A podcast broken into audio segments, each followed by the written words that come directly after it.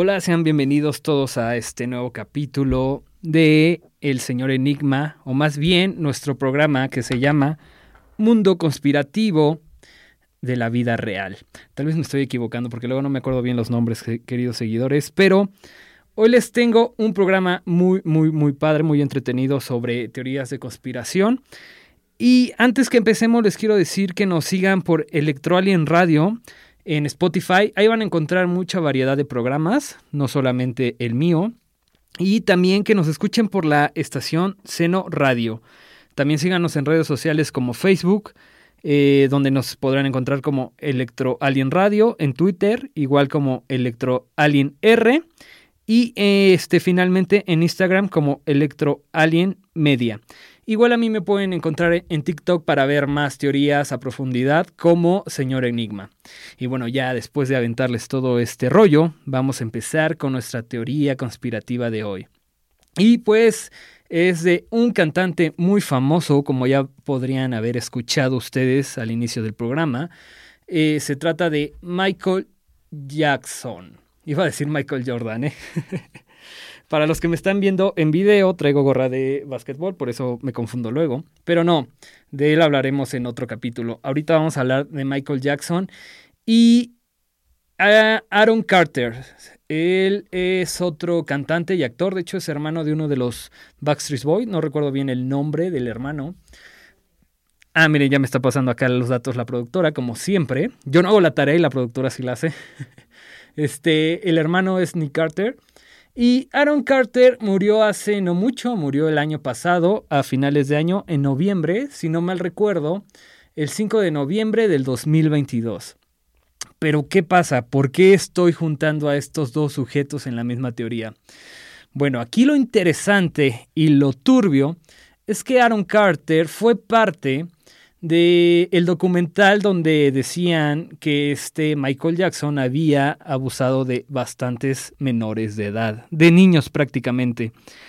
Eh, Aaron Carter también fue amigo de Michael Jackson y también fue uno de los que dijo que había intentado o había abusado de él. Eh, es algo complicado porque Aaron Carter en otras entrevistas había dicho, había afirmado que a Michael Jackson no le podían gustar los niños porque él había visto cómo intentaba seducir a mujeres y lo lograba. Eh, aquí empieza lo turbio. Después de que empiezan a atacar muy fuerte a Michael Jackson, él se une, se une a este ataque y se sube a, las declaraciones de varios niños, entre ellos también el actor de Mi pobre angelito, el cual no voy a decir su nombre porque ya lo he mencionado en varias ocasiones y me lo han censurado en TikTok extrañamente. Eh, Aaron Carter empieza a decir que sí, que es verdad que Michael Jackson había intentado abusar de él y le tira, acepta participar en este documental que es de HBO Max eh, aquí voy a, en este eh, en TikTok los que estén viendo este video van a saber el nombre, también para que vayan allá al video de TikTok y de YouTube. Eh, él afirma junto con varios niños y papás que sí que Michael Jackson habían abusado de él. Pasa cierto tiempo de este documental y Aaron Carter se, se, desmiente él, mismo, dice que no, que nunca abusó de él que a él le pagaron una muy buena cantidad de dinero y que también necesitaba estar en este, se supone que se dice el tren del mame, lo vamos a decir para que se entienda así, y porque si él se negaba iba a tener consecuencias, si él se negaba a decir que Michael Jackson había abusado de él, iba a tener consecuencias para él y su familia.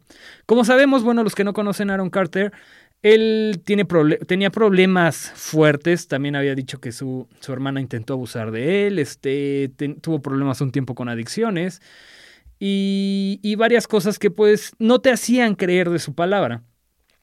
Ahora, Michael Jackson empiezan sus demandas en 1993, espero no estar equivocado con el dato, según lo que yo investigué, en 1993 empieza su primer demanda y de aquí se desata algo muy turbio. Michael Jackson empieza a decir que lo están controlando. Incluso hace una canción, que es la canción que escuchamos al inicio, que si mi inglés no me traiciona, se llama They Don't Care About Use, no sé si lo estoy diciendo bien, les digo mi inglés no es tan bueno, que traducido al español, al mexa, significa a ellos no les importamos. Y si llegan a ver el, video y entender un poco la letra, realmente habla de que no les importamos a los políticos, a la gente poderosa. Algo como lo que vimos en el capítulo pasado sobre Avicii, eh, hablando sobre la gente poderosa, sobre los, los políticos y sus, y sus cochinadas que hacían, como, como yo, Jeffrey Epstein y Donald Trump. Kevin Space. Algo así habla este video, pero más sobre que no les importamos si morimos y nos, nos oprimen. De hecho, en el video salen una cantidad de personas de color eh, en cárceles siendo maltratados por policías este, blancos. Y también salen políticos y sale toda la, la porquería de la humanidad. A partir de esta canción empiezan los ataques mucho más fuerte. Pero lo que muchas personas no dicen en esta teoría es que Michael Jackson antes de 1993 declara que él no necesita las discografías porque las discografías están intentando controlar los mensajes que manda al público. Esto fue un año antes de la demanda que le, que le ponen en 1993. Entonces aquí los conspiranoicos como yo y otras personas... Ahora, antes de, continuar este tema, yo no voy a negar ni voy a aceptar lo que sale en el documental porque yo no estuve ahí, yo no puedo ni revictimizar a las, a las víctimas ni negar su, su este, pues, pues lo que, lo que relatan en el documental y, y, lo que dicen. Yo no, yo no soy nadie para, para decir si sí pasó o no. Simplemente estoy armando un hilo de que ha pasado igual a muchos artistas que se ponen en contra de los quien mandan y manejan sus hilos. No estoy diciendo Illuminatis, no estoy diciendo este, políticos que mandan sus hilos. Simplemente hay una fuerza mayor que manda a los artistas, ya sea la misma industria musical o de entretenimiento. Y Michael Jackson se reveló, se reveló en 1900 91 él empieza a revelarse, empieza a decir que ya no necesita su disquera. Aquí podríamos tomarlo como aires de grandeza, porque realmente era el rey del pop. Llenaba estadios, llenaba este, todos los lugares donde iba. Eh, era una estrella, la verdad. Eh, a mí me gustan dos que tres canciones, no soy tan fan de él. No soy este, el mayor seguidor de, de Michael Jackson. Pero lo que sí es que su música era muy buena eh, y muchos discreparán conmigo, pero ya no se hace música como la que él hace y, artistas pasados. Su música era muy buena era una estrella de pop, daba un espectáculo genial. Lo podrán ver en el Supertazón, fue uno de los mejores espectáculos. Cuando pasa todo esto, que él empieza a revelarse, es cuando empiezan a salir las demandas. Algo que hablábamos en el capítulo pasado como con Kevin Space, que en un capítulo de Netflix eh, hace un capítulo de Bohemia Grove, que es donde políticos y los que controlan el mundo hacen una cena al año, se supone. Después de ese capítulo empiezan a salir sus demandas de acoso sexual y todas las porquerías que hacía. Como les digo, hay algunas personas que puede que sí los hagan y otros que les inventen las, las cosas que, que, que los hundan en su carrera. Obviamente después de estas demandas ya nunca volvió a ser como antes lo que es Michael Jackson. Digo, hay muchos seguidores que lo van a seguir amando, como lo que pasa con Gloria Trevi, ¿no? O sea, por más que se le compruebe, hay gente que va a sus conciertos. Eh, y esto es a lo que me refiero, que siempre va a haber gente apoyando sin saber si pasó o no, pero algo que empezó a pasar también es que Michael Jackson empezó a cambiar de color. Y es algo muy, muy raro porque él amaba su color de piel. En varias entrevistas él decía que él tenía impotencia por ver qué le estaba pasando a su piel. Digo, si se dan cuenta, muchas veces Michael Jackson se ponía mal cuando le preguntaba, no le gustaba que vieran su rostro. Hay ciertas teorías que cuando él se empieza a revelar y cuando empieza a tener, más bien cuando empieza a tener mucha fama, mucha popularidad, lo obligan a ser blanco. ¿Por qué? Porque como una persona de color puede ser el hombre más famoso del mundo entero. Eh, suena un poco rara esta teoría, pero cuando llega al punto, al pico de la fama, es cuando empieza su color.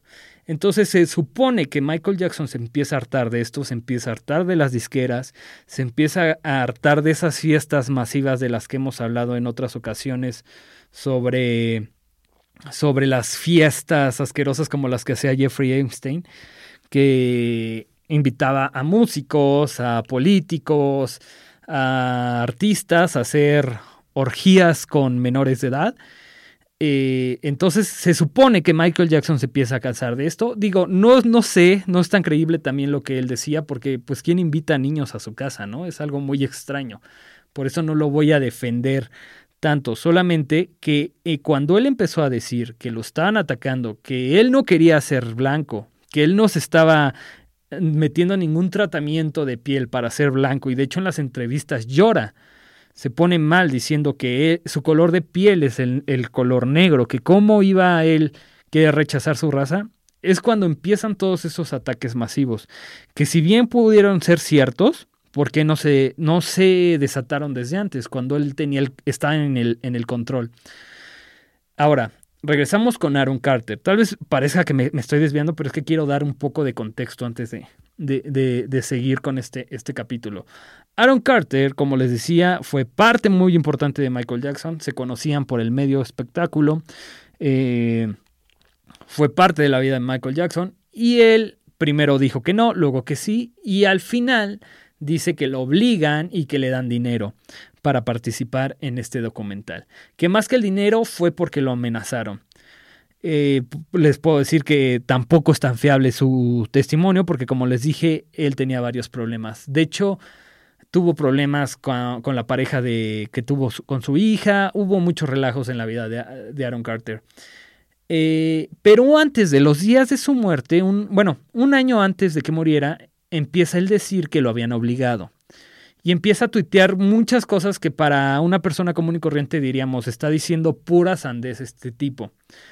Lo turbio empieza cuando un día antes de su muerte le tuitea a Kenny West que le, le, hace un Twitter más o menos traducido al español que es de tú y yo tenemos que hablar. Como queriendo de dar la razón a Kenny West, para los que no saben, Kenny West estaba hablando sobre el control Illuminati, sobre el control de la industria musical, eh, sobre la pedofilia en la industria musical y de Hollywood. De hecho, habló mal de Valenciaga, sobre estos movimientos este, de lobbies cómo están controlando y cambiando la mentalidad de las personas para mal. Ah, de hecho, ahorita varias marcas han quitado el patrocinio a Kenny West por, todo lo que ha dicho. Digo, también dijo algunas cosas como que lo de los judíos no es cierto. Eh, eso lo hablaremos en otro tema. Pero Aaron Carter empieza a hacer tweets sobre que él está diciendo la verdad, que él también sabe esas cosas.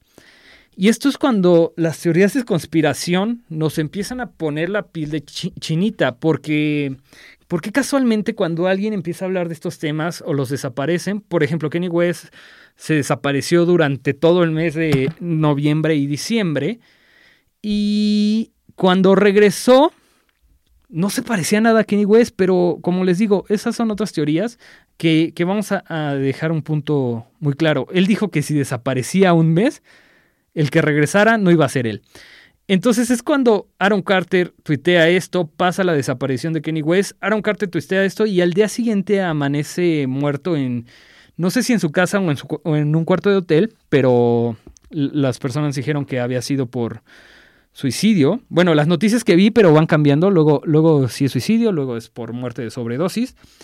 Eh, pero es muy extraño que se retracte de lo que dijo de Michael Jackson y cuando quiere hablar con alguien que está hablando sobre los Illuminatis y sobre el control, muera al día siguiente. O sea, eso es ultra extraño, a mi parecer. Lo tienen que usted también decirme si les parece extraño, si solamente es una coincidencia.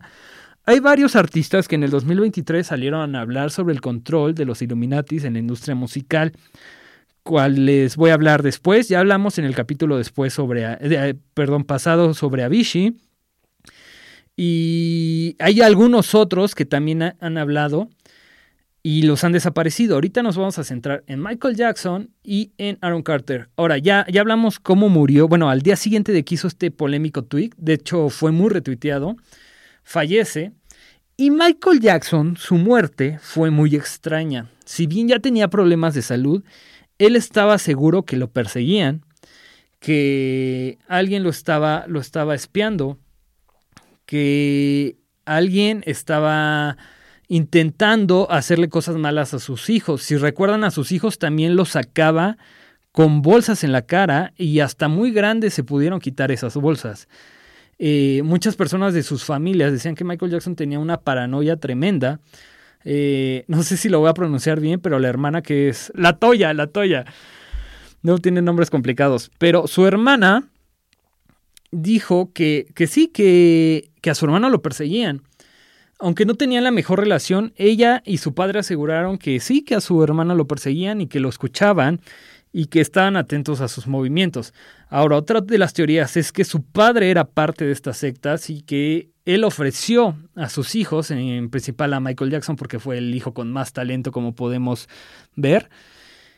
Y Michael Jackson fue metido a lo que es el proyecto Mecha Ultra. De hecho, para los que no creen en el proyecto Mecha Ultra, voy a traer un neurólogo muy reconocido que va a hablar sobre este proyecto, que es muy real, Muchos piensan que es una teoría conspirativa, pero no, el proyecto MK Ultra es un proyecto para las guerras, para utilizar una droga como tipo LSD o más bien el, LSD para el control mental de los, de los esclavos o de los que agarraban en las guerras y poder sacarles la información.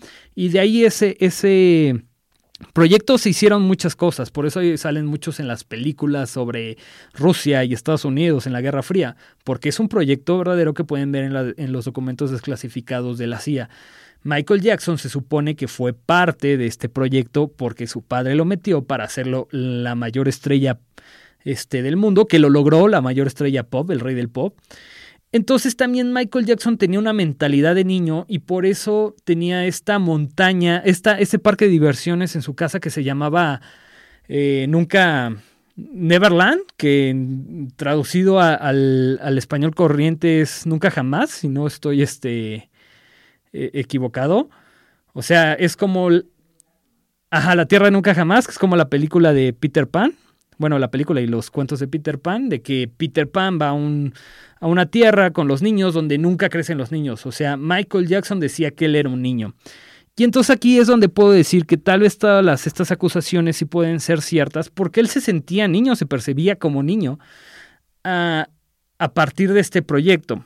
Son muchas teorías de lo que se habla de Michael Jackson, pero lo que sí es muy cierto son sus últimas llamadas donde él hace llamadas a amigos y familiares donde dice que son sus últimas palabras porque lo van a matar y porque lo están escuchando y porque él hizo enojar a la industria y a los que dominan el planeta. Despuésito de esas llamadas, Michael Jackson muere una sobredosis con un doctor que según, o sea, imagínense, tiene todo el dinero del mundo para contratar a los mejores doctores del mundo y el doctor lo mata por una sobredosis de un medicamento. Es muy extraño. Entonces, ahí dices, ¿por qué estas teorías no se investigan? ¿Por qué no se da un seguimiento de estas teorías? Eh, tal vez parecemos locos, como ahorita yo me siento hablando con ustedes como un loco sin este sin darles un hilo bien, bien deshebrado. Pero es que todas estas, si se dan cuenta, todo lo que vamos platicando, cada vez que un artista habla de más, se muere mágicamente.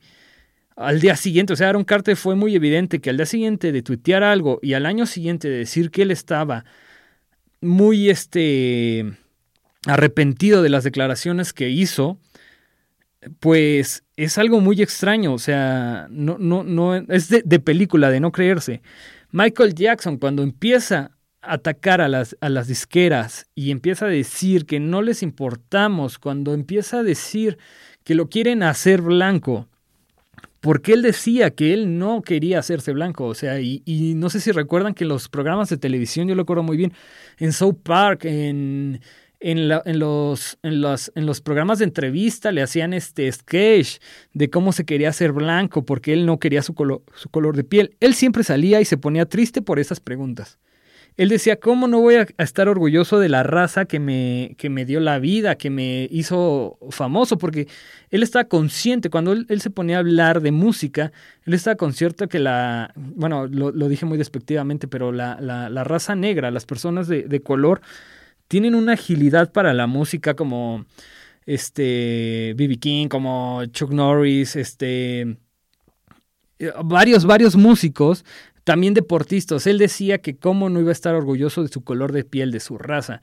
Entonces cuando él empieza a declarar todo esto, empieza a decaer sus espectáculos, no por él, sino por todo lo que le, le empezaban a atacar empiezan las demandas constantes. También el de mi pobre angelito también muchas veces salió a decir que era falso, luego volvió a decir que no, que sí, luego volvió a salir que no, y siempre había una contradicción constante. No lo puedo yo negar, como les digo, porque él también se percibía como niño. Supuestamente por este proyecto MK Ultra, él se sentía un niño, y por eso él decía que le gustaba convivir mucho con los con los, este, los niños, porque él se percibía así. Él se subía a los juegos con los niños, él iba a Disney World con los niños. Eh, incluso su esposa, que si no mal recuerdo, productora, creo que usted puede saber más que yo esto, fue la hija de Elvis. Exactamente. Lisa Marie Presley. es que la productora tiene mucho mejor pronunciación de inglés que yo. Bueno, ella decía que sí se comportaba como un, niño, que lo llegó a querer mucho, tuvieron muchos conflictos y obviamente se separaron. ¿Por qué? Porque Michael Jackson no era un adulto, su mentalidad era de un niño, un niño muy exitoso. Sus hijos argumentan que él nunca los tocó, que los cuidaba de más. De hecho, sus hijos tenían la misma idea que su papá, hace no muchos años, creo que en el 2017, salieron en varios videos diciendo que, que sí, que lo habían matado los Illuminati. Fueron víctimas de bullying, por decir eso. En los noticieros se burlaban de él.